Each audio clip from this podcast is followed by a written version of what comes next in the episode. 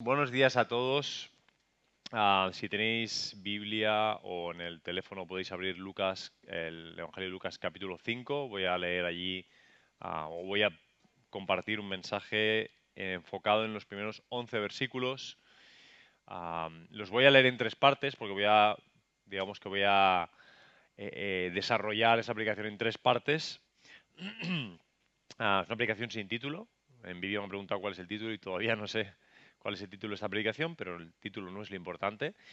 Em, es un texto que todos conocéis. Cuando os diga que es el texto de la pesca milagrosa, ya todos enseguida tenéis la idea en la cabeza, porque es un texto que hemos oído muchas veces o conocemos seguramente todos nosotros.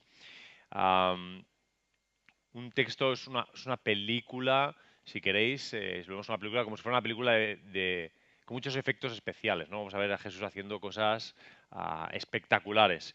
Voy a, leer los tres primeros versículos y nos vamos metiendo en, el contexto. Dice así, sucedió que al agolparse la multitud sobre él, sobre Jesús, para oír la palabra de Dios, dice, él estaba de pie junto al lago perdonad, de Genesaret, vio dos barcas ancladas en el lago, pues los pescadores habían salido de ellas y lavaban las redes. Subiendo a una de las barcas, la cual era de Simón, le rogó que se alejara un poco de la orilla y sentado enseñaba a las multitudes desde la barca. Bueno, vamos a meternos en el contexto. Eh, como os digo, esto es una película, así que conectar vuestra imaginación. Jesús, el lago de Genesaret, el, lago, el mar de Galilea, el de pie frente al lago, unos pescadores que han estado pescando durante la noche, que están ya, han dejado las barcas ahí amarradas y están limpiando las redes ya en la orilla. Y una multitud que está siguiendo a Jesús, lo sabemos por otros textos, que están ya interesados en él y siguiéndole allá donde va, una multitud, suficiente multitud para que él se sienta agobiado o suficientemente agobiado por el gentío, para que le pida a uno de los pescadores, Simón, que si puede subirse a su barca, alejar la barca, me imagino, dos, tres metros, y predicar o proclamar la palabra desde ahí. Por cierto, le decía a los del otro culto, iros preparando, porque me gustan mucho las costumbres bíblicas. En las costumbres bíblicas la gente está de pie y el que enseña estaba sentado, ¿vale? Entonces estamos haciendo al revés. Un domingo vamos a practicar esto. Todos de pie, escuchando la palabra, así nadie se puede dormir y yo sentado, ¿vale? O quien predique, el que sea. esto es broma, pero no sé. Me gusta probar cosas. Un día quizá os lo propongo de verdad. Bueno, esta es, este es el... os saco ese texto porque es como parece un primer momento entre en la relación entre Jesús y Pedro, que como ya os hemos anunciado, es lo que vamos a estar viendo todo el mes, cómo es esa relación, ¿no? momentos de esa relación. Pero esto es como, una buena película. Sabéis que las buenas películas hoy día se hacen por trilogías, ya una película no se puede hacer sola. Eso, si una película sola es que no está bien hecha. Y te sacan una película y después te sacan la precuela. Ya todos conocemos esa palabra, la precuela. Tú te creías que habías entendido la película, pero entonces sacan la precuela en la que te explican los orígenes de los personajes entonces tú entiendes los orígenes y entonces entiendes la, película original. Creías que la habías entendido, pero ahora tiene un nuevo significado, un significado más profundo. Bueno, voy a hablaros de la precuela de la relación de, Jesús y de Pedro, ¿vale? Porque existe una precuela a este momento. Y son dos textos esa precuela. Es Juan capítulo 1 del 35 al 42, en el, en el WhatsApp que os enviaron están ahí los textos, ¿vale? Y Lucas capítulo 4 del 31 al 39. Ahí pasan varias cosas que son los antecedentes, el origen de la relación entre ellos. Voy a Juan capítulo 1. No hace falta que lo busquéis, pero yo lo busco por si os leo algún versículo en particular. En Juan capítulo 1 hay una escena en la que está Juan el Bautista. Vais a ver enseguida la conecto, ¿vale? Que nadie se asuste. Está Juan el Bautista y dos discípulos que originalmente no nos dicen sus nombres, pero un poco después te van a decir el nombre de uno de ellos, Andrés, el hermano de Pedro. Ya te, ya los he conectado, ¿vale? Juan el Bautista, dos discípulos, uno de ellos es Andrés. Bueno, Andrés y Pedro nacieron en un pueblo llamado Betsaida que está en el norte del mar de Galilea. El norte del mar de Galilea. Juan el Bautista nació en las montañas de Judea. No hace falta que tengas el mapa en la mente, confía en lo que te digo. 200 kilómetros, más o menos. Y estamos hablando de la época que estamos hablando. 200 kilómetros, hoy día coges un coche. Bueno, aquí en Mallorca no puedes hacerlos. Bueno, puedes hacerlos así, ¿no? Dando vueltas, pero es una distancia respetable. Entonces tienes a Juan el Bautista ya en su ministerio, eh, proclamando y bautizando gente en el Jordán. y su fama llega hasta Andrés. Que Andrés está en su pueblo. Y Andrés es uno de los muchos, el texto nos dice que todo el mundo salía a Juan el Bautista.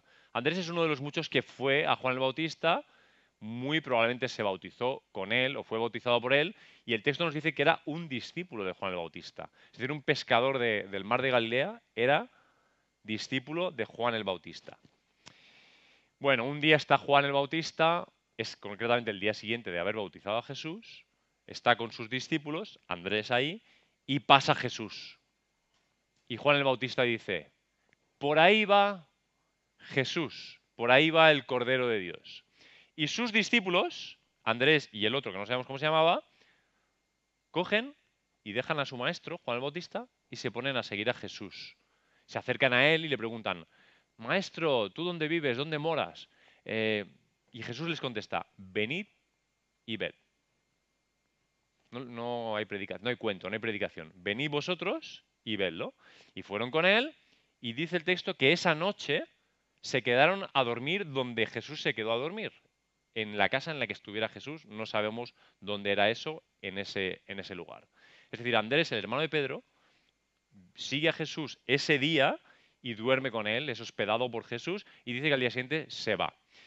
¿A dónde se va?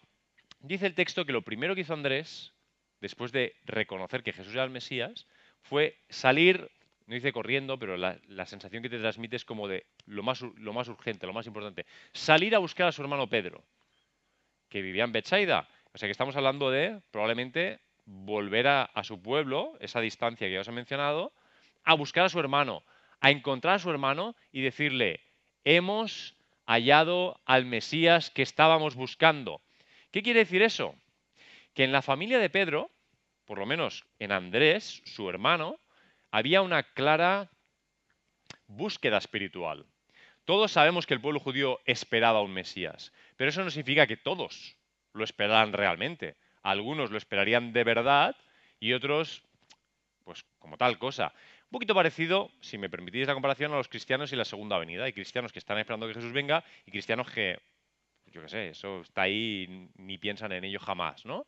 Pues había judíos que original, ah, que genuinamente estaban esperando que viniera el Mesías. Andrés era uno de estos y Andrés encuentra al Mesías y lo que hace es ir corriendo a buscar a Pedro.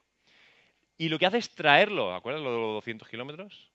A, a buscar a su hermano, traerlo a Jesús. Lo trae a Jesús y se lo presenta. Y ahí tienes, viendo los cuatro evangelios, el primer momento en el que Jesús y Pedro se ven. Y el texto solo dice que Jesús miró fijamente a Pedro, le dijo, tú eres hijo de Juan. Así se llamaría el padre de Andrés y de Simón Pedro.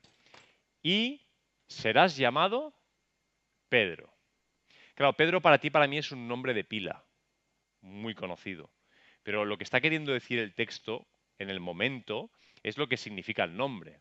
O sea, lo que le está diciendo es, tú eres una roca, tú eres una piedra. No le está diciendo tanto que, o sea, el nombre tiene que ver con la identificación de cómo es él. ¿Me entendéis lo que quiere decir? No es tanto que le cambies su nombre de pila, sino que dices, tú eres así, como que le está reconociendo cómo es, lo está identificando. Pero después de eso, no vemos, no, hay nada más. No, no, vemos que Pedro caiga desmayado a los pies de Jesús, no hay ningún reconocimiento verbal, nada más. Esto es una de las dos partes que tenemos de la precuela, la peli ahí que nos han hecho entre, entre bambalinas. La segunda parte está en Lucas, capítulo 4, que es obviamente el, el antecedente a lo que estamos viendo hoy. De los versículos 31 al 39 hay dos escenas en las que vemos cosas que interesan para ver cómo, es, cómo empezó la relación entre Jesús y Pedro. Vemos a Jesús desde el 4.31 en adelante, vemos a Jesús en Cafarnaum o Capernaum, según la versión que leas tú de la Biblia, que es un pueblo que está al lado de Bethsaida. ¿Te acuerdas que Pedro era de Bethsaida? Bueno, Bethsaida, aunque los arqueólogos no acaban de ponerse de acuerdo, es un pueblo al norte del lago, pero no pegado al lago. Es un poco como Sawyer y Puerto Sawyer, me parece, ¿vale? Es decir, Bethsaida no tiene el mar ahí, lo tiene a 3 o 4 kilómetros, a 5 kilómetros. Como Pedro acabó dedicándose a la pesca, lo que hizo al final Pedro fue mudarse a Capernaum. ¿Cómo sé yo eso? Porque Jesús está en Capernaum, sale de la sinagoga y se mete en casa de Pedro. Es lo que tú ves aquí en estos versículos. Por lo tanto, la casa de Pedro está en Capernaum. Parece lógico que un pescador que se quisiera dedicarse a la pesca, para no tener cada día que recorrer 5 o 6 kilómetros, acabara comprándose su casa o haciendo su casa en Capernaum, muy cerca de donde había nacido. ¿Sí? ¿Me seguís? Entonces, tenemos a Jesús en Capernaum, el pueblo de Pedro, enseñando los sábados en la sinagoga. Así que ahora Pedro ya se ha encontrado con Jesús una vez, se ha vuelto a su tierra, está pescando, como hemos visto, pero Jesús viene a su tierra y empieza a enseñar en la sinagoga los sábados. Y ese sábado, o uno de los sábados, hay un espíritu demoníaco inmundo en la sinagoga. Y Jesús libera a esa persona. Y eso no podemos decir si Pedro lo vio en primera persona o no, pero de que se enteró, se enteró todo el mundo. Porque nos dice el texto que todo el mundo estaba maravillado de la enseñanza de Jesús, que era como el que tenía autoridad, y dice que su fama se difundía por todo lugar de la región circunvecina. En Bethsaida, en Capernaum, en Tiberíades, todos los pueblecitos de la zona sabían que ahí estaba Jesús y lo que estaba pasando, ¿vale? Pero aparte, el texto en Lucas te dice una cosa más, y con esto terminaremos con la precuela. Y es que un sábado, uno en concreto, al salir de la sinagoga, Jesús se metió en la casa de Pedro. No dice que lo invitaran. No lo dice. Tampoco dice que no lo invitaran. Pero si alguien lo invitó, yo me imagino más a Andrés invitándole. Oye, porque vemos ese, ese interés de Andrés de buscar, mientras que a Pedro lo vemos un poquito más de momento interesado, pero más pasivo, quizá, o quizás no tan interesado, ¿no? Pero bueno, esto me lo supongo yo. La cuestión es que él se metió en la casa. Y averiguamos más cosas sobre Pedro. Averiguamos que está casado, porque tiene una suegra. Si tienes una suegra, sí o sí estás casado. Ahora, no se menciona al suegro, no sabemos nada del suegro, pero es que tampoco se menciona a la mujer. Así que si queremos ser científicos, no podemos decir tampoco que la mujer estuviera viva.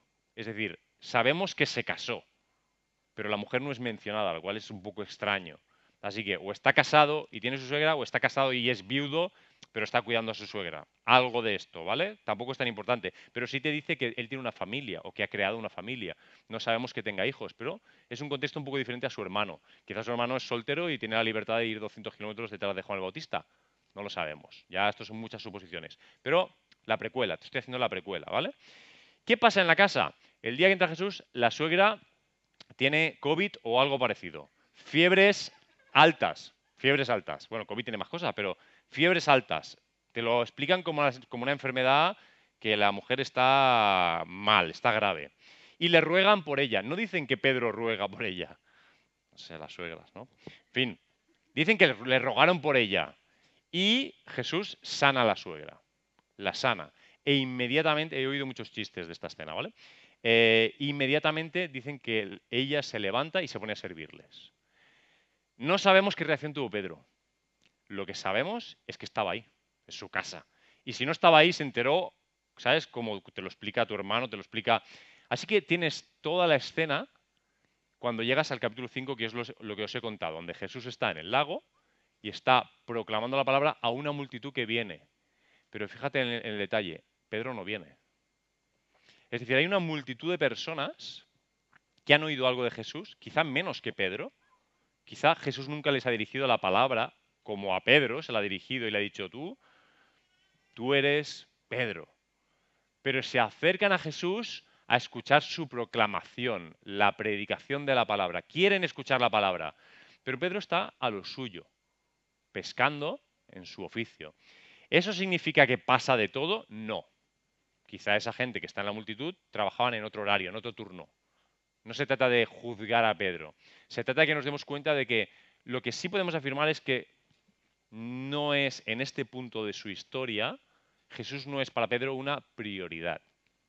No lo es. Y te voy a hacer un spoiler ya. Pero al final de esta historia, 11 versículos después, Pedro lo va a dejar todo para seguir a Jesús. Y Lucas te está contando una historia en la que ya ves ese contraste. Que al principio Pedro pues, tiene algún interés en Jesús, alguno, le interesa a Jesús, le interesa lo que dice, le interesa lo que enseña, pero bueno, tengo que trabajar también, está como, es parte, ¿no? Es como, como a veces también en nuestras vidas es así, que parece que Jesús es una pieza más del puzzle, pero no es la prioridad para Pedro en este momento. La multitud va a escuchar, lo deja todo para ir a escuchar, porque en aquella época eso era ocupar el día. Aquí, de aquí 20 minutos cuando hayamos acabado estarás en tu casa, te puedes ir a la playa, te puedes hacer otras cosas, pero aquel, aquel entonces tú pasabas tres horas caminando para llegar a los sitios. la gente está interesada en escuchar a Jesús, pero Pedro no. Ahora, antes de pasar a la segunda escena, quiero hacerte unas primeras conclusiones que tienen que ver con el acompañamiento, que es de lo que quiero hablaros durante este mes. ¿Por qué quiero hablaros de acompañamiento y por qué le hemos llamado acompañamiento espiritual en lugar de a lo que podríamos haberle llamado también que es acompañamiento pastoral. Esencialmente vendría a ser lo mismo. Si lo hubiéramos llamado acompañamiento pastoral, rápidamente muchos de vosotros podríais decir o pensar que es algo relacionado con los pastores. Si es acompañamiento pastoral, los que sean pastores que hagan acompañamiento pastoral. Pero la idea no es esa, la idea es hablar del acompañamiento espiritual, que significa que todo aquel que ha nacido de nuevo y tiene el Espíritu de Dios, tiene, al formar parte de esta familia de los que tenemos el Espíritu de Dios, una responsabilidad de acompañar a otros. Pero esto es en, doble dirección. Tú acompañas y eres acompañado. Tú acompañas y eres acompañado. Y durante todo el mes quiero que todo lo que vayamos viendo en Jesús y Pedro a ti te lleve reflexiones que, sean en múltiples direcciones. Una de ellas es cómo, que, que aprendas cosas de cómo Jesús te está acompañando a ti. Otra es que aprendas de cómo otras personas te están acompañando a ti. Y la tercera es que aprendas de cómo tú estás acompañando a los otros. Porque creo que Dios nos va a hablar en esas tres áreas, ¿vale? Porque todo está como muy intrincado en ese sentido. Entonces, resumen, un resumen o tres, tres como conclusiones rápidas de esta primera parte. Notas mentales o cosas que sobre acompañamiento. Número uno, Juan el Bautista. La Biblia dice, por ejemplo, en este caso es Pablo, dice, sed imitadores de mí como yo lo soy de Cristo.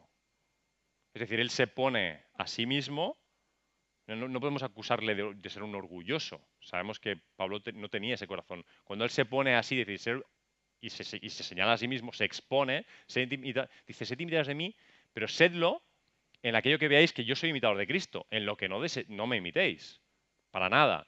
Es decir, yo soy un modelo de Cristo aquí para que vosotros podáis aprender e imitadme en aquello que yo sea parecido a Cristo. En ese sentido, Juan el Bautista, que era sin duda alguna un referente para muchos y que hizo un movimiento espiritual brutal antes de Jesús, fijaos cómo se borra del mapa cuando pasa Jesús por delante. Tiene sus discípulos. Andrés y el otro son sus discípulos, le están siguiendo a él. Pasa Jesús por ahí y les dice, eh, che, a ese. Se quita ese. Venga. Yo ya no tengo nada más que... O sea, estando él, yo no tengo nada más que deciros ni enseñaros. Y Andrés y ese discípulo cogen sus bártulos y van detrás de Jesús.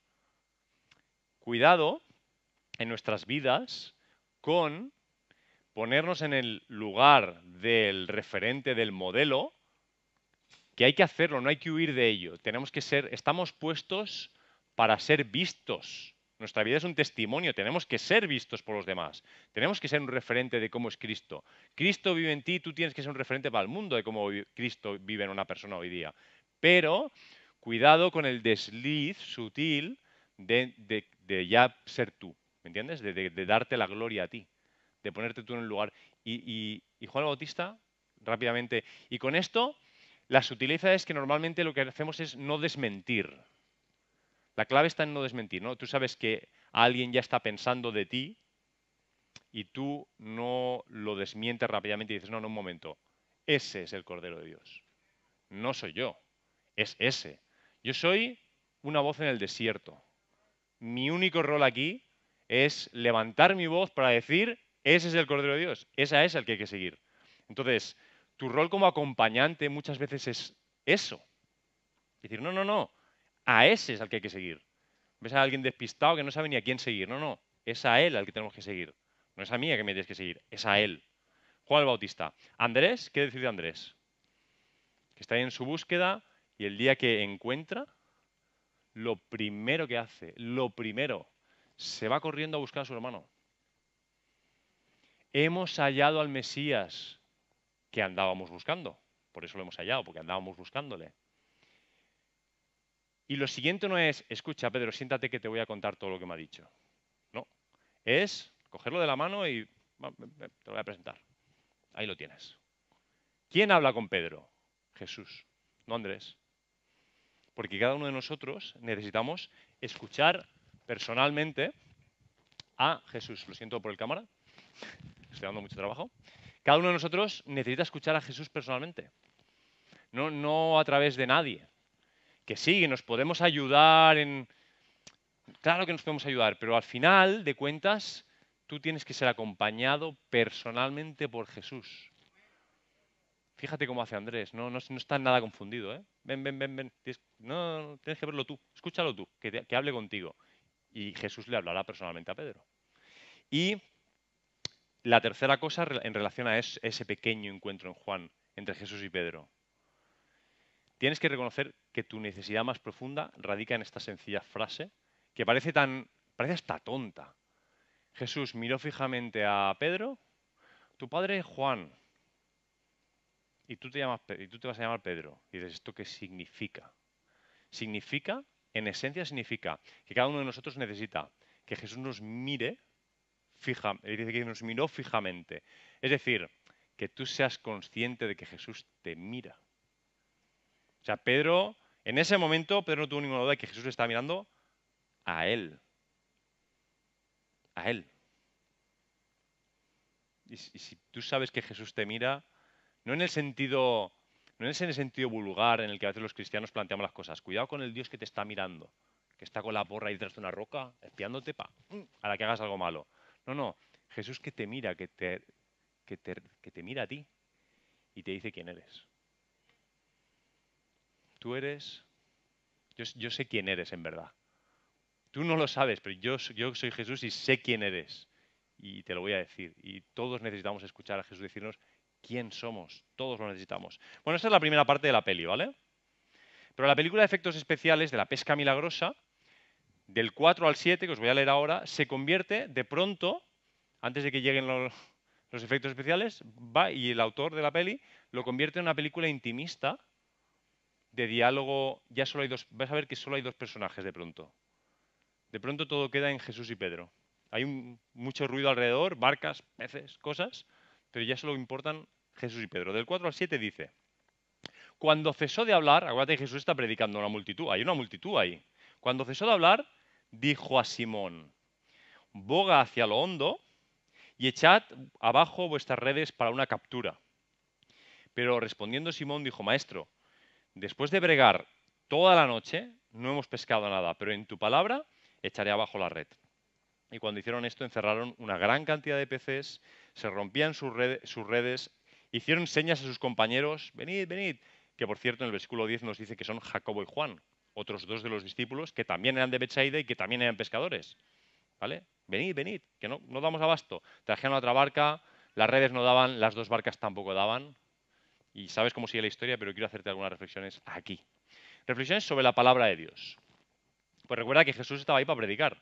¿no? Esencialmente fue allí a proclamar. Una multitud quería escuchar. Pero fíjate en el, en el versículo 4 cómo Lucas cambia de la palabra genérica para todos a le dijo a Simón. Porque Jesús no solo habla para todos, Jesús te habla a ti.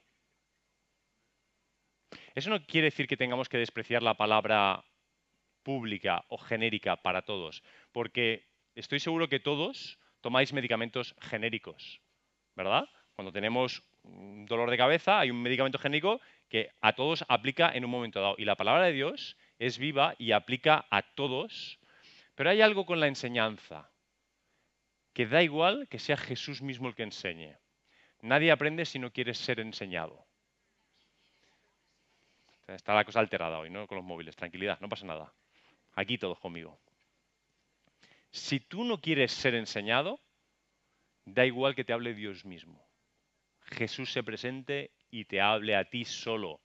No aprenderás nada. Eso, es válido para, cualquier enseñanza. Un niño en el colegio puede tener el mejor profesor. Si el niño no quiere aprender, no aprende. Punto. Esto es así. Porque la enseñanza siempre requiere de, dos partes. Un, buen maestro y alguien que quiera aprender, alguien que quiera ser enseñado. Entonces, no es que la palabra genérica no sirva, pero cuando la palabra es echada a una población, a una familia, a un colectivo, todos sabemos lo que pasa. Hay gente en el colectivo que quiere recibir y quiere escuchar y está atenta y gente que no. Pero ahora Jesús cambia la, dirección de la palabra y dedica toda la palabra a Pedro, solo a Pedro. Le está hablando solo a él. Ya es una cuestión personal. Y ahí no hay donde esconderse. O sea, en la multitud te escondes. De hecho, Pedro, recordad que estaba pescando, limpiando sus redes. Él no tenía ningún interés en la palabra en ese momento. Ahora, Jesús se la jugó un poco. Oye, ¿me prestas la barca? Sí, venga, saca la barca para afuera. ¿Qué hizo Pedro al final? Se caló la predicación, ¿eh? Estaba en la barca ahí, estaba en su barca, no, podía, no podía salir huyendo. Se la escuchó. Pero el texto no nos dice que la palabra hiciera ningún tipo de efecto, ni que no lo hiciera. No se trata de eso. Se trata de que de pronto Jesús le dice, y dijo a Pedro. Ahora bien, ¿qué le dijo? Pues, me vais a perdonar, lo digo con todo respeto, ¿eh? Pero, ¿de qué va Jesús? ¿De qué vas, Jesús? O sea, Tú eres un predicador itinerante, ¿no, Jesús? Y le vas a hablar de pesca a un pescador. Yo os podría contar algunas anécdotas, como pastorcillo que soy, de veces que he intentado hablarle a alguien de algo o le he querido hacer algún comentario que no tenía que ver con el mundo de la teología o la Biblia. Tú, ¿qué me vas a contar a mí de, la paternidad? ¿Qué me vas a contar a mí de la sexualidad? ¿Qué me vas a contar? ¿Sabéis? Porque el mundo está especializado y solo pueden hablar los especialistas de cada cosa. ¿Dónde va este Jesús? Pero si era carpintero, ¿qué le iba a decir un carpintero a un pescador sobre pesca? Poca vergüenza. Hablarle de madera, de barnizar, pero de pesca, estaréis conmigo que como mínimo es ilógico. Un poco aleatorio, ¿no? O sea, ahora vienes a proclamar la palabra, proclama, pero ahora me vas a decir a mí cómo tengo que pescar.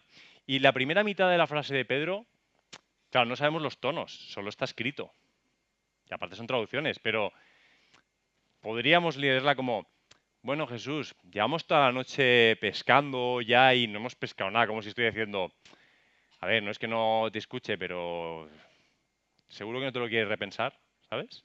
Aparte, recuerda la escena al principio, él ha estado pescando toda la noche, no ha pescado nada, pero ahora está limpiando las redes, que debe ser, yo no, yo no he pescado en mi vida, ni con caña, limpiar redes de pesca tiene que ser un rollazo. Tiene que ser de esa parte de la faena que pues la haces pensando que al día siguiente no será peor, ¿sabes? Como cuando dejas los platos por fregar. Es malo en el momento, pero luego será peor si los dejas. Será peor. Todo está seco ya y... Bueno, pues estaban ya limpiando las redes. Ya las habían limpiado y ahora viene el predicador itinerante. Oye, echar la barquita y echar las redes. Aparte, si pescan de noche, sabrán los pescadores que hay que pescar de noche. Y está Jesús ahí por la mañana diciéndoles que echen las redes por la mañana. Muchas cosas podía haber dicho Pedro, muchas. Se me ocurren varias. Pero estamos viendo algo en Pedro, que todos sabemos por, la cantidad de textos que hay en la Biblia que era un tío impulsivo, pero también estamos viendo que era un tío humilde. Sencillo. Pero hay algo más aquí. ¿Recuerdas toda la precuela? Jesús en su pueblo, Jesús enseñando, Jesús liberando demonios, Jesús sanando a su suegra con su palabra. Ahora, Jesús le habla sobre la pesca y yo creo que en este momento Jesús, permitidme mi lenguaje, se ha ganado el derecho con Pedro a través de la relación de ser escuchado. Es decir, si esto hubiera sido un predicador itinerante, que este fuera su primer encuentro, yo creo que Pedro le dice, mira, ya te deja la barca, no sé ni quién eres, te deja la barca, has predicado, yo llevo toda la noche trabajando, déjame que me vaya a mi casa a descansar. ¿Eh? Yo esto me lo imagino con cariño, pero esta es la respuesta que me imagino. Pero el recorrido de su relación creo que hace que Pedro piense, bueno, este es el que mi hermano me llevó, me dijo, este es el que el sábado pasado en la sinagoga expulsó al demonio, este es el que vino a casa, que le dimos de comer, le había sanado a mi suegra, este es y fíjate la respuesta de él, yo creo que es, muy honesta, es como, bueno, en tu palabra, es decir, no me dice, me creo que voy a pescar, no, no, dice, bueno, lo dices tú, o sea, cuando dice, lo hago porque lo dices tú, en tu palabra, significa eso, porque lo dices tú. Vamos a ver qué pasa, porque, porque lo está diciendo tú, si lo dijera otro, pero porque lo dices tú, voy a hacer lo que dices. Fíjate cómo es el acompañamiento espiritual, incluso de Jesús Dios mismo, se gana el derecho a ser escuchado con su testimonio, con su credibilidad, con su forma de vivir, con sus palabras anteriores. No hay un día aquí y otro día allá. Él dice y hace, y su palabra tiene poder y se prueba. Y cuando, Jesús le está eh, cuando Pedro le está diciendo, porque lo dices tú, vamos a ver, en verdad hay una prueba implícita. Ahora Jesús está prueba. Pedro va a probar a Jesús en esto. No malintencionadamente como a ver si te pillo, ¿no? A ver si, sino vamos a ver qué, sale de todo esto. Tú me has dicho que yo vuelvo a pescar, no sé qué intenciones tienes, pero vamos allá, ¿no? Porque lo dices tú, me voy a fiar lo suficiente como para darte, voy a darte, ¿cómo se dice esto? Voy a darle, ah, exactamente, el muy bien sentada, estás aquí. El beneficio de la duda, pero quiero comprobar que tu palabra va a algún sitio, Jesús, ¿no? El acompañamiento. Em, un par de cositas más. Sobre acompañamiento. Fijaos que en la escena Jesús no parece en ningún momento ni molesto, ni ofendido, ni nada con el hecho de que a Pedro no le interese su predicación. En esta escena, la predicación de la palabra de Jesús no es protagonista. Él ha predicado a una multitud. ¿Os habéis, dado cuenta, no? pero para Pedro el tema no, no es ese.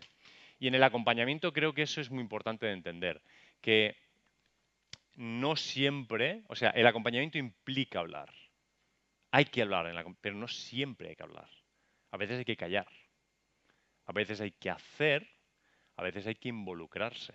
Acompañar no es solo hablar. No se puede acompañar sin hablar la palabra de Dios, pero es más cosas que hablar la palabra de Dios. A veces nuestro acompañamiento es un poquito, ahí tienes la palabra de Dios, gestiónatela como, como puedas, que somos mayorcitos todos, ¿no? Pero lo que vemos en Jesús acompañando a Pedro es palabra, pero es implicación, pero es interés en su vida.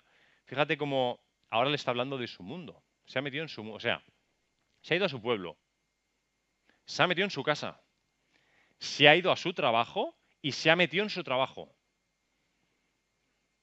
Hay una cercanía, hay un proceso de acercarte constantemente a la persona, de interesarte por su vida, por su realidad, por sus cosas. Incluso el lenguaje, el idioma que Jesús está hablando a Pedro en particular, es su idioma, la pesca. A la gente le está predicando la palabra, pero luego habla con él y le habla de su mundo, de la pesca. Esa frase que hay al final de ¿serás pescador de hombres? Si hubiera sido panadero, le hubiera dicho, a partir de ahora alimentarás almas. Si hubiera sido mecánico, le hubiera dicho, vas a reparar almas conmigo. Si hubiera sido, ¿me entendéis? Está hablando en su lenguaje. Cada vez cogemos la frase y nos la hacemos para, soy pescador de hombres. No has pescado en tu vida y no sabes nada de pescado, pero Jesús habla tu idioma. No necesitas alterar el lenguaje. Él entiende tu idioma, habla tu idioma. Ya, cógelo por si es Jesús. Podría hablarnos por teléfono también.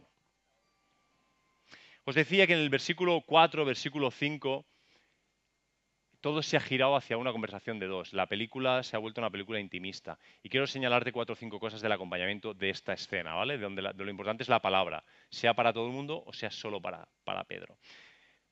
Quédate con estos conceptos, por favor, que es lo que. Y, aplícalos hacia los, los, demás, tú hacia los demás, los demás hacia ti. Acompañar no es solo hablar. Acompañar también es callar. Acompañar también es hacer. Acompañar también es involucrarse. Acompañar es iniciativa hacia el otro, es moverte tú hacia el otro, es buscar a la otra persona, es ser intencional hacia la otra persona. Y un aspecto más que vemos en el texto que lo, meto ahora, al principio veíamos a un Pedro no interesado o no tan interesado en Jesús. ¿Recordáis cuando os comentaba esto? O sea, Andrés parece mucho más interesado que en él. Pero lo que no puedes decir es que no tenía fe lo que te demuestra el texto es que él tenía fe, porque si no, le hubiera dicho, no voy a echar las redes, ya está, no, creo en nada que, pueda, que puedas hacer tú. Pero Pedro tiene fe. Pero la diferencia abismal que hay entre tener fe en Jesús y seguir a Jesús. Al final de la historia, Pedro va a seguir a Jesús. Al principio de la historia tiene fe en que él puede hacer algo, pero esa fe no le está llevando a escuchar la palabra de Dios. Él está, no le está llevando a priorizar a Jesús, ni su relación con Jesús, ni la compañía de Jesús. Jesús es parte, pero él sigue haciendo su trabajo, ¿lo veis? ¿Le falta fe? No le falta fe. Pero creo que también hay algo que tenemos que aprender en eso, que no es suficiente con tener fe. Y conocemos a muchas personas que tienen fe en Dios, que son creyentes. Pero no es lo mismo ser creyente que ser nacido de nuevo. Y la Biblia te enseña muchas cosas al respecto. Hasta los demonios creen y tiemblan, porque creen bien, ¿eh? Creen bien, creen en Dios y saben quién es Dios, y tiemblan, pero no están siguiendo a Jesús. Entonces, cuidado con autoengañarnos con, tengo la, ya tengo la fe correcta, pero no, no, hay que seguir a Jesús. La fe correcta tiene que impulsarte a un verdadero seguimiento de Jesús. Si no, es estéril. Es un poco lo que enseña Santiago, ¿no? Cuando habla de la fe y las obras. Bueno, últimas cositas de esta segunda parte. Pedro se ha mostrado también como un tío generoso, una persona entregada, porque no ha tenido un problema en ser hospitalario con Jesús. Lo ha tenido en su casa. No ha tenido un problema en prestarle su barca. Aquí la tienes, venga, sube y haz lo tuyo, predica. Su tiempo, porque a lo mejor él se hubiera dado para su casa ya, pero su tiempo también está ahí. Y acaba de estar toda la noche trabajando, está cansado. Pero otra cosa es el corazón. Que podemos servir sin amar. Que podemos prestar cosas sin amar de verdad. Podemos ceder nuestra casa podemos poner nuestra barca, pero eso no es necesariamente un amor verdadero. No es verdaderamente entregar tu corazón. No tiene por qué no serlo tampoco, pero creo que nos demos cuenta de que no es lo mismo, no es sinónimo Ceder la barca no significa haber entregado tu corazón. Él la ha cedido, pero el corazón lo va a entregar un poquito después. Podemos ofrendar sin amar. Entonces, tenemos que analizar. Tenemos ¿Y esto cómo, cómo podemos analizarnos? Poniéndonos en la compañía de Jesús. Si Jesús te acompaña, todas aquellas cosas en tu vida que no están alineadas, que no son honestas, que no son genuinas, Él te va a ir hablando de ellas. No se trata de que te flageles como de, oh, malo soy, no. Ponte en la compañía de Jesús, Él te va a ir tratando en lo que tú necesites. Te va, lo va a hacer, lo va a hacer. No es lo mismo su casa y su barca que confiar en Él, que entregarle su corazón. Vamos a la tercera parte. La tercera parte, versículos del 8 al 11, es como el desenlace, es donde está la pesca, realmente lo has visto en el 7 y en el 8, no estoy enfatizando mucho ahora el hecho en sí, pero como os decía, es el lenguaje de un pescador. Este pescador, ahora leo el texto, este pescador ha visto a Jesús expulsar demonios, ¿lo recuerdas? Y ha visto a Jesús sanar a su suegra, ¿lo recuerdas? Es decir, ha visto que el poder de Dios es efectivo contra los demonios y contra las enfermedades, pero no ha caído de rodillas a los pies de Jesús. Pero ahora va a haber una pesca y de pesca entiende.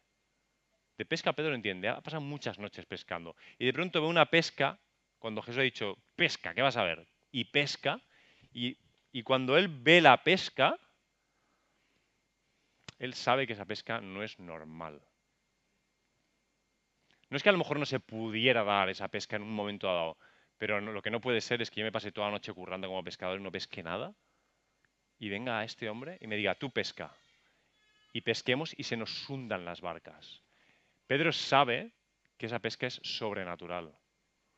Es el, es el clic que a él le falta, es lo que él necesitaba ver personalmente para reaccionar como reacciona, que es cayendo a los pies de Jesús.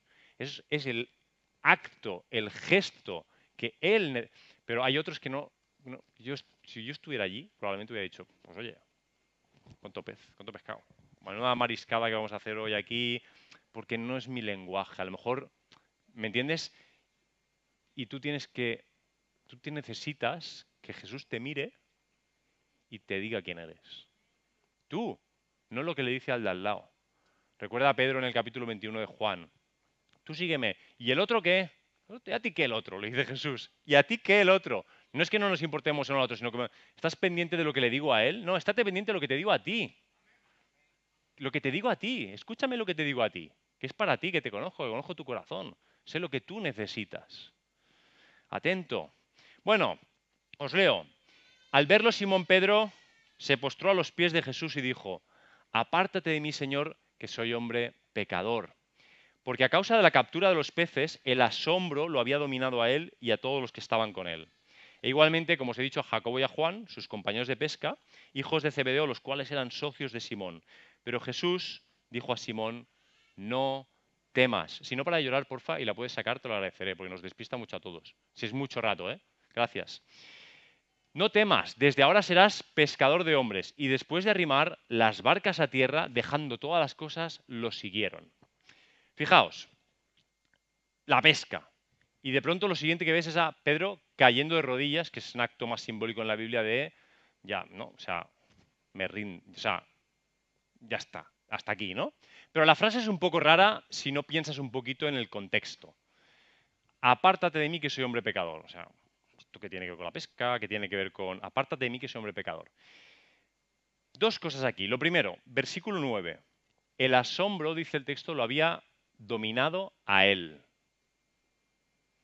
Pero si ves el 4.36, en la sinagoga, cuando Jesús libera a un demonio, dice que el asombro había, o sea, el asombro había dominado a todos. O sea, la mayoría se sintieron suficientemente impresionados por el poder de Jesús al ver que sacaba un demonio. Pero a Pedro eso no le supuso algo personal. Pero cuando vio la pesca, el asombro a él. Y la pregunta para ti es muy sencilla. ¿Cuánto tiempo hace que no te asombras por lo que hace Jesús? ¿Cuánto tiempo hace ya que lo que hace Jesús en tu vida, o a tu lado, o en el de al lado, no te asombra? No te genera un... Eh, eh, ¿Sabéis, no? La sensación esta de... Esto solo, solo puede ser cosa de Dios. Cuando ya no hay, no hay, no hay ya argumentos. ¿Cuánto tiempo hace que no te asombra lo que hace Dios? Porque ese también es, una, también es un termómetro útil para nuestra vida. Es un termómetro útil para ver qué compañía estás teniendo con Jesús. Porque en la compañía cercana de Jesús hay cosas que pasan que... o sea, lo único que puedes hacer es asombrarte.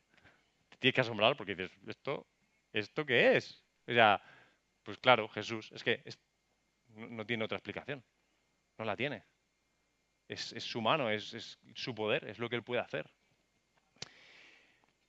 Pero recuerda que Pedro le dice, apártate de mí, apártate de mí, Señor, que soy hombre pecador. Suena un poquito como a los profetas del Antiguo Testamento cuando veían a Dios y caían sobre su rostro y no miraban y se sabían y literalmente decían, estoy muerto. Estoy muerto, o sea, he visto a Dios. Porque en este momento lo que está pasando es que Pedro acaba de reconocer a Jesucristo el Mesías. Que sí, que Andrés ya le había dicho, ven, que hemos encontrado al Mesías. Sí, pero ahora Pedro lo ha visto. Jesús ya lo había visto a él. Pero este es el primer momento en que Pedro lo ve a Jesús.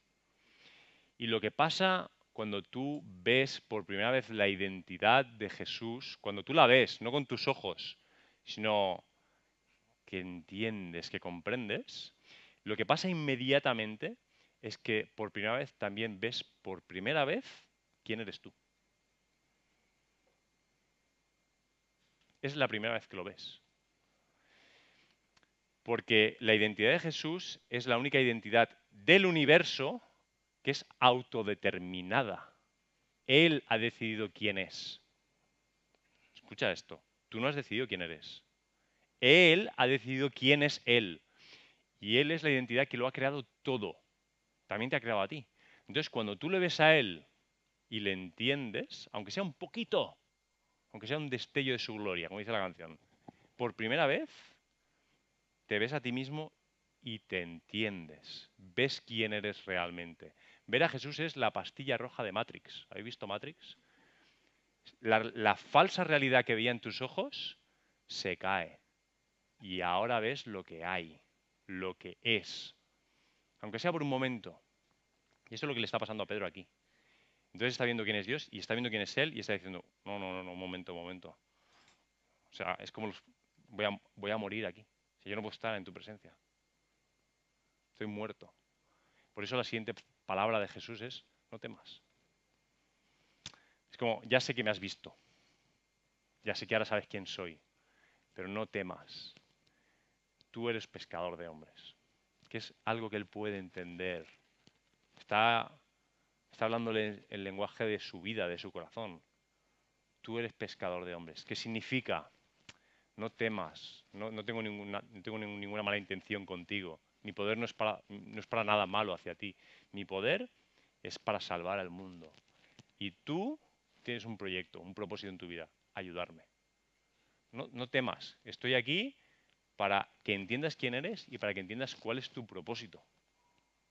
Ponerte a mi lado y colaborar conmigo en esto, en salvar a personas. Y el texto acaba, versículo 11, pues amarran las barcas y después de esto, ¿a quién le importan las barcas o las redes? Es que no importa la pesca, sí que importa. No importa lo que comeremos, sí que importa. Pero, o sea, entiende la comparativa. Acabas de entender quién es Dios y cuál es el propósito de tu vida. Y ya, ya Jesús ha pasado a otro lugar en tu vida. Ahora Jesús es tu prioridad. El Pedro del versículo 1 es, bueno, trabajo, me, gusta Jesús, simpatizo con él, me gusta lo que enseña, creo que es alguien, un maestro, un profeta, no creo, pero no le sigo. Sigo, es como una pieza más del puzzle. Pero ahora, ahora no hay puzzle, ahora hay Jesús. Y lo único que me importa es la compañía, su compañía. En su compañía luego todo lo demás. Luego vamos, que, oye, vamos a pescar. Pues vamos a pescar. Vamos a lo que sea, pero en la compañía de Jesús. ¿A quién estás acompañando tú? ¿O quién te está acompañando a ti? Porque hay que ser honestos. Ya a mí me gusta, sabéis que me gusta hablar así como muy, lo más llano, a lo mejor no, soy, no lo hago tan bien como creo, pero yo lo intento hablar lo más básico, sin, dar, sin darle rodeos. A veces estamos esperando de otros y nos decepcionamos, pero es porque en el fondo de nuestro corazón sabemos, es casi lo más, es casi lo más importante de esa vida, es tener compañía cuando Dios había hecho todo, Génesis 2, no habíamos caído, estaba todo bien, Dios nos mira y después de haber dicho, esto, esto, es bueno, esto es muy bueno, esto, es bonito, estaba ahí disfrutando, gozándosela, esto es bonito, esto es bonito, pero no es bueno que el hombre esté solo. ¿Recordáis la frase? Génesis 2, 18. No es bueno que el hombre esté solo, pero no está solo, está con él. Fíjate que la humildad de Dios ya la vemos mucho antes de ver a Jesús. Porque Él sabe, sabe que el hombre cuenta con Él. Pero dice, aún así, necesita una compañía idónea, como Él. Entonces, no solo necesitamos la compañía de Jesús, también necesitamos la compañía los unos de los otros. Estamos diseñados por Dios para eso, para acompañarnos. Vamos a ser honestos, el pastor no puede acompañarnos a todos. Si tuviéramos 100 pastores en la iglesia, tampoco daríamos. Porque la compañía de vida significa convivir, estar juntos. Tú tienes el Espíritu Santo, estás llamado a acompañar a los que te rodean. A ser, todos tenemos que acompañarnos unos a otros. No estés esperando que otros hagan lo que Dios te ha llamado a ti. Esto es como si Pedro, aquí después de recibir la palabra de Jesús, decir, desde ahora seas pescador de hombres, se va con Jesús, pero sin hacer nada, en plan vago, todo el día ahí con él, pero sin hacer nada, y está todo el día mirando a Jacobo y a Juan diciéndoles, pero ve, ¿queréis pescar hombres de una vez o qué? No. Dios me ha llamado a mí y te ha llamado a ti, que has recibido el Espíritu Santo, a acompañar a otros a los pies de Jesús. Como ves que hizo Andrés con Pedro y como Jesús le dice a Pedro que va a hacer el resto de su vida. Ese es tu propósito, acompañar a personas. Y eh, todos los que estamos en esta sala somos falibles, todos no tenemos todo el tiempo que queremos, no tenemos toda la sabiduría que queremos, no tenemos los dones que queremos. Entonces, tus únicos posibles acompañantes al margen de Jesús son acompañantes imperfectos, pero quieren acompañarte. Quieren estar a tu lado para reír y estar de guasa cuando sea el momento, para llorar cuando sea el momento también, porque acompañarnos es solo hablar. A veces es estar al lado y llorar juntos. O estar en silencio o hacer algo juntos que necesitamos hacer. Fíjate cómo Jesús no dejó hacer lo que él estaba haciendo mientras se acercaba a Pedro. Se estaba acercando a Pedro Pedro ni lo vio venir. Estoy en tu pueblo, estoy en tu casa, estoy en tu trabajo, estoy en tu barca, estoy en tu corazón. Y te has enterado, chaval. Pero lo hizo sin dejar de hacer lo que él estaba haciendo. No estoy diciendo deja de trabajar, deja, no, no, deja de ser padre, deja de ser esposa, no. Pero mientras haces eso, ese es el mandato del final de, Mateo. Ir por las naciones, en verdad es mientras vais yendo, el texto original no es id, es mientras vais yendo, hacer discípulos. No tienes que dejar de hacer otras cosas para hacer discípulos. Lo que tienes que hacer es, eso es tu vida. Mientras estás trabajando, mientras estás cocinando, mientras estás haciendo deporte, a discípulos. enfoca a la gente hacia Jesús, llévales a Jesús. Y esa es toda la historia por hoy. Toda la historia por hoy. La semana que viene seguiremos con ese tema. Y quiero pedirle a Jesús que nos ayude porque venimos de otros modelos a veces. No digo de iglesia, digo nosotros mentalmente. Que venimos de, otros enfoques o otras cosas. Pero es que no hay nada más importante que esto, os lo digo de verdad. Que nos acompañemos unos a otros es el proyecto de vida. Acompañarnos en el camino es el proyecto de vida de Jesús. Llevarnos unos a otros hacia Jesús es su proyecto. Cuando ves en Lucas 24, en el camino de Maús, que Jesús, esto nos lo enseñó Josué no hace mucho, Jesús se acerca a los dos discípulos y Jesús camina conscientemente en qué dirección, Josué? En la equivocada. Les va a decir, oye, ir para Jerusalén, pero se pasa un rato antes de decirle caminando con ellos hacia Maús, acompañándoles en una dirección equivocada. A veces nos inventamos las normas. Te acompaño, pero si te acompaño si vas en mi dirección. Solo si vas en mi dirección. Solo si haces lo que yo digo. Eso no es acompañar. Es un mundo más complejo. Pero necesitamos que el Señor nos ayude. Padre, gracias por tu gracias por tu acompañamiento, gracias por tu amor. Gracias porque eres diferente a nosotros. Somos pecadores y lo sabemos, Señor, y, y te agradezco porque eso nos hace conscientes, por una parte, de, nuestra incapacidad, pero también te agradezco que tu gracia y tu misericordia nos han justificado por la fe en el Hijo que ha muerto y ha resucitado, Señor. Ya no tengo que pagar nada, Señor, ya lo has pagado todo. Y aunque soy imperfecto y pecador, cuentas conmigo.